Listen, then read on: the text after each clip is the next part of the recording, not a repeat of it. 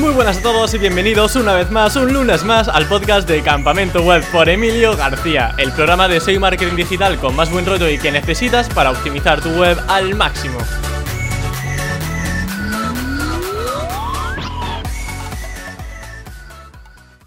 Muy buenas a todos y bienvenidos una vez más, un lunes más, a nuevo Preguntas y Respuestas de Campamento Web, en el que aquí un servidor, Emilio García, va a dar respuesta a unas cuantas preguntas que me habéis mandado. Siempre que hago esta sección me creo que me voy a quedar solo y me he encontrado con más de 50 participantes que me habéis mandado vuestras preguntas, así que intentaremos dar respuesta a todas ellas en el menor tiempo posible. También te aviso que si quieres participar en siguientes preguntas y respuestas, si me sigues en Twitter o en Instagram, en arroba campamento web, podrás enviar tu pregunta para siguientes ediciones. Como tenemos preguntas y entretenimiento para rato, voy a ir ya con los patrocinadores de hoy, con HRS, mi herramienta SEO favorita, todo en uno y que más utilizo en mi día a día y con la que, por ejemplo, vais a poder analizar cómo os ha ido este Core Update, esta última actualización de Google, así como detectar el rendimiento de vuestra competencia, y Rayola Networks, mi hosting de confianza y del que tenéis un 20% de descuento en la descripción. Así que dicho esto, no me enrollo más, no te muevas y ponte cómodo, porque aquí comienza Campamento Web.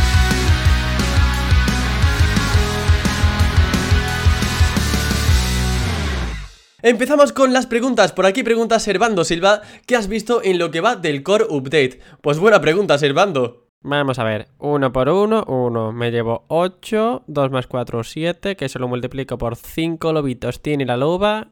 Que no, que no, que no hay manera de descifrar el update. Mira, yo cada vez tengo más lío porque dependiendo de a quién le preguntas te va a decir una cosa u otra. Pero sí que hay un par de patrones que he estado viendo y que de hecho coinciden muchas veces conmigo.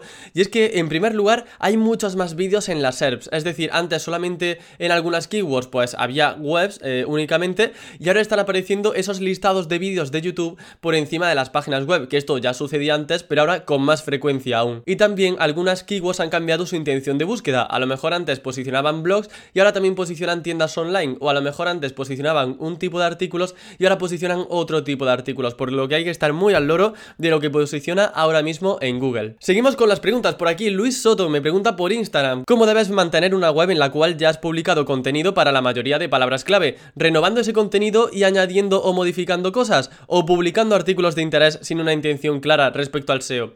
Bueno, realmente eh, si tienes ya una comunidad previa está muy bien eso de lanzar eh, artículos sin una intención SEO, porque también si eres un poquito más clickbait te va a permitir salir más en Discover, siempre que guardes algunos requisitos como el tema de las imágenes, eh, que tengas una buena marca, etcétera, ¿no? Y que publiques con cierta regularidad. Si cumples eso y puedes salir en Discover, está bien que no tengas un enfoque SEO. Cuando yo en un blog me quedo ya sin keywords interesantes, lo que intento hacer es o bien ampliar un poco el espectro de la temática para encontrar así más keywords interesantes aunque no sean exactamente de lo que yo estaba publicando en un principio, o hacer curación de contenidos, lo típico de ampliar contenido, ir actualizándolo. Que esto también depende mucho de la intención de búsqueda. Yo, por ejemplo, en una página web que de hecho va muy bien, eh, hay un artículo que va muy bien, que está posicionando, eh, pues eso, súper bien, genera muchos ingresos, y lo que hago es actualizarlo cada día. ¿Por qué? Pues porque he visto que la competencia también actualiza cada día y está posicionando en primeros resultados. Yo dije, vale, si, esta, si estas webs están en el top 5 y todas ellas están actualizando su contenido día a día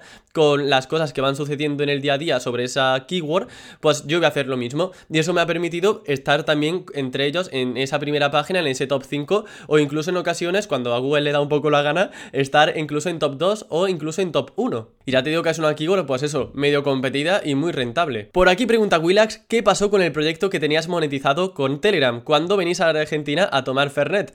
Bueno, pues eh, la verdad que Argentina estoy deseando ir, pero la verdad que el avión sale muy caro, son muchas horas de viaje, así que me parece que todavía va a tener que esperar algún poquito, a ver si me invitan a algún evento SEO y puedo haceros una visita. Y con respecto al proyecto que tenía de Telegram, eh, Willax, aquí se nota que eres seguidor de los fieles y de hace mucho tiempo, ¿eh? Porque este caso de estudio y este, este camparreto que se llamaba, lo hice hace bastantes años.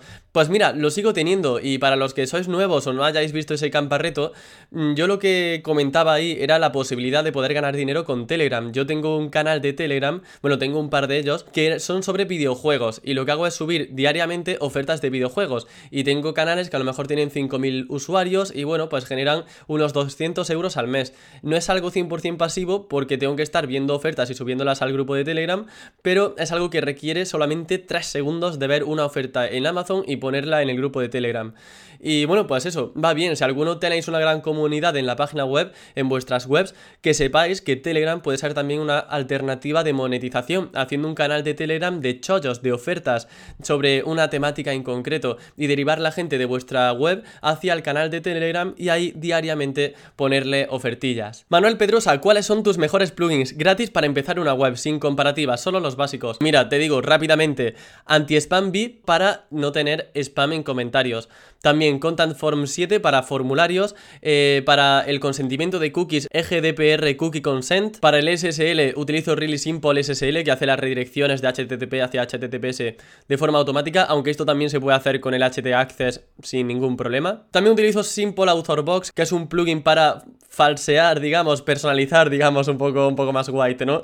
Para personalizar los autores de tu página web y poner la foto que quieras, la descripción que quieras, el nombre que quieras, aquí ya cada uno que le dé el uso que, que le Y bueno, ya por supuesto, pues eh, por ejemplo Yoast SEO, que es, yo es el plugin SEO que más utilizo. Alberto Bengoa pregunta, ¿para cuándo un curso de SEO para Tinder? Bueno, Alberto, si yo hago un curso de eso, estáis destinados al fracaso. Soy yo el que tiene que comprar un curso de eso.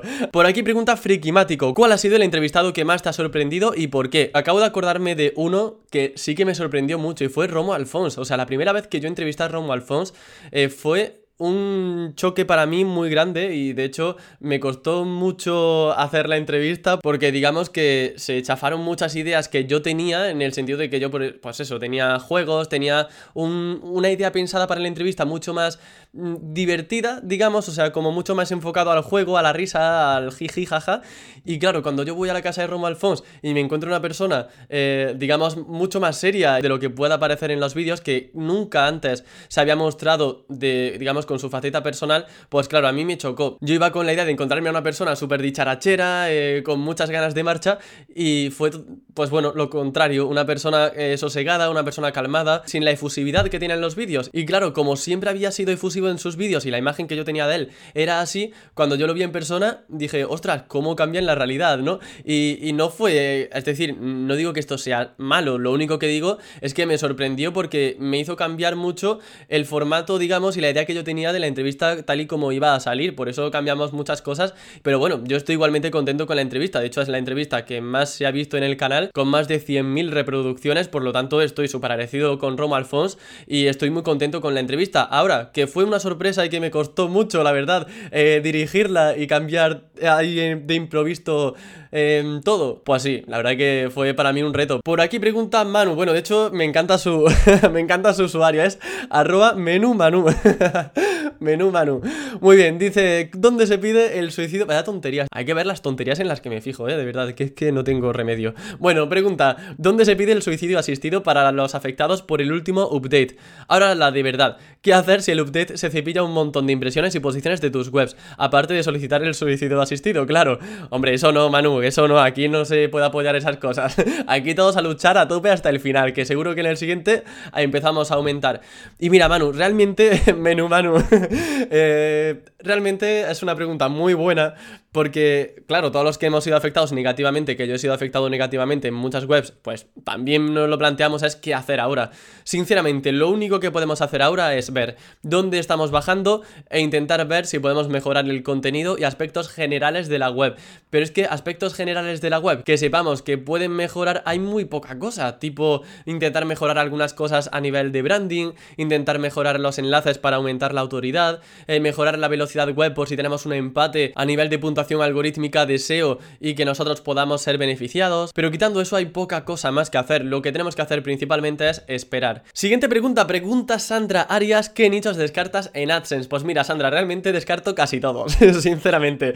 Soy muy selectivo para las keywords de AdSense, también para Amazon afiliados, por supuesto, pero prefiero crear pocas webs que vayan bien a crear muchas webs y que, y que pues eso, la mitad no funcionen. Sobre todo descarto las que veo que tienen muchos rich snippets ya posicionando o que hay eh, pues páginas del gobierno, que incluso páginas de medicina que están muy asentadas y que no voy a posicionar ni loco. Y sobre todo eso, pues si hay periódicos súper grandes que ocupan ya el top 10 y no hay ningún nicho, cuando eso sucede y las SERPs, eh, los resultados de búsqueda, no me dan pie a ver a ningún nicho competidor que se pueda parecer al mío, digo, esta no es mi guerra. Aquí están luchando otros y yo por aquí no veo ninguno que se parezca a mí, así que me voy. Eh, hay casos en los que no hay ninguno como tú porque no hay competencia, pero al menos bajo mi experiencia, cuando no hay nichos concretos de AdSense es porque hay mucha competencia. Mike Guzmán pregunta, aparte de implementar el hreflang, ¿qué otros tres consejos recomendarías a la hora de poner en marcha SEO internacional?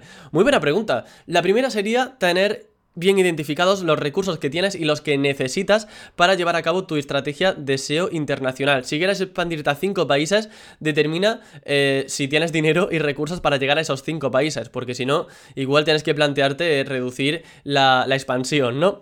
En segundo lugar, ten en cuenta que cada país, pues bueno, tiene sus propias coletillas, tiene sus propios usos de las palabras, su propio vocabulario, y a lo mejor eh, en un país se busca mucho una palabra clave y en otro país se busca una palabra clave que significa lo mismo pero se escribe diferente. Por tanto, tu estrategia SEO no debe tener una traducción literal de cada palabra, sino que tienes que adaptarte a, cómo se diga cada cosa en cada, en cada país. Y luego, en tercer lugar, tener en cuenta también los eventos nacionales e incluso adaptarte a festividades, a cosas que sean propias de la cultura y que sean tendencia de cada país, porque a lo mejor aquí los Sanfermines eh, son muy famosos y es genial hacer un contenido sobre los Sanfermines para tu página web, pero yo que sé, en Hungría pues no se va a hablar de los Sanfermines, así que en este caso eso, focalizarte en cada país y ver cuáles son las tendencias de cada uno en base a su cultura o incluso festividades nacionales. Habilitar los comentarios en los artículos de WordPress ayuda a posicionar, pues sí, los comentarios pueden verse como parte del contenido, por lo que si tienes comentarios de un párrafo, dos párrafos y que además tienen keywords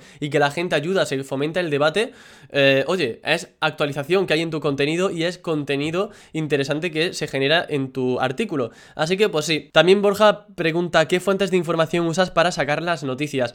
Y es que utilizo de todo, mm, pero principalmente utilizo listas de emails de gente que sube también actualidad para informarme y estar siempre al día. Y Twitter, me genero mis listas, eh, mis tweets guardados. Eh, y luego revisar también los periódicos SEO, tipo Search Engine Journal, eh, Search Engine Land. Y bueno, pues todos estos que todos conocemos más o menos. Y por supuesto, pues estar todo el día pendiente de lo que dice John Muller, eh, Table, y de todo. Pregunta Japes Rules, canibalización en micronichos, ¿cómo evitar la delgada línea roja? Muy buena pregunta, realmente a nivel de canibalización hay o sea, yo creo que muchas veces nos preocupamos demasiado por la canibalización cuando hay palabras que no canibalizan. Lo que tenemos que hacer es ver en Google si aparecen resultados distintos. Si tú haces una consulta de una keyword y haces una consulta de otra y los dos resultados son iguales, entonces con un mismo artículo puedes posicionar para ambas. Ahora, si los resultados son muy distintos en una keyword y en otra keyword, entonces pon un artículo para, para cada palabra clave. Por aquí pregunta Ana MED. Eh, Ana MDN90 pregunta, ¿cómo saber cuánto texto y con cuánta optimización hay que hacer una categoría? Si es de un blog, Mira, yo sinceramente tengo blogs con categorías vacías que solamente tienen listados de artículos y esos blogs van súper bien. O sea que en una categoría de un blog tampoco hace falta tener mucho contenido. Donde sí que tengo texto de categorías en blogs, mmm, pongo a lo mejor un párrafo, dos párrafos para potenciar alguna palabra clave. Pero lo que utilizo sobre todo es el enlazado interno. Eh, en ese texto de la categoría pongo enlaces internos hacia los artículos que más me interesan de esa categoría para que mmm, nada más entrar ahí pues ya haya un enlacito interno hacia ese post. Pero no lo hago tanto con un objetivo de tener muchas palabras o mucho texto porque por eso vaya a posicionar. Lo tengo puesto para poner alguna keyword escrita, pero poca, y sobre todo enlace interno. Y con un e-commerce pasa un poco lo mismo. Hay e-commerce que pueden posicionar bien sin contenido en categorías y hay e-commerce que posicionan bien con contenido en categorías. Yo la pondría, sinceramente, al menos en las categorías que sean más importantes a nivel de negocio, pero principalmente para potenciar keywords y para eh, aprovechar enlazado interno a productos o a categorías que te interesen posicionar a nivel de negocio. No tanto por tener mil palabras, porque si tienes mil palabras vas a posicionar mejor que otra web que tenga 800. Eso es cierto que no iría tanto en consonancia con la idea que yo tengo de hacer SEO. Y para finalizar, aquí Marcelo Astorga pregunta, ¿cuáles son las bases para trabajar la marca personal? Pues mira, saber qué es lo que te gusta, saber qué es lo que se te da bien y saber cómo monetizar esa pasión.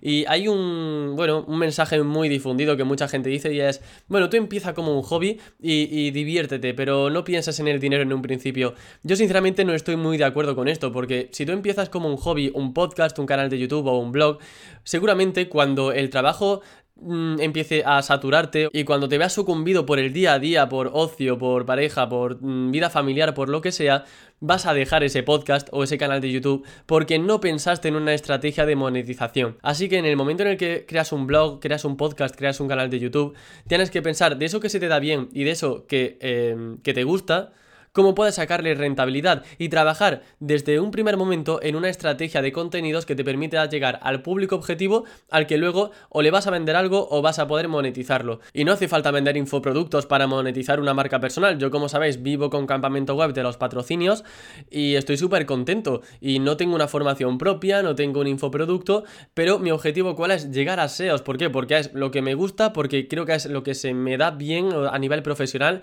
Llevo muchos años aquí y he encontrado una forma de sacarle rentabilidad creando una línea de contenidos. Así que es lo que tenéis que buscar. Algo que os guste, que os motive, que se os dé bien y que sepáis que se puede monetizar. Y ahora sí que sí, hasta aquí el video podcast, el preguntas y respuestas de hoy.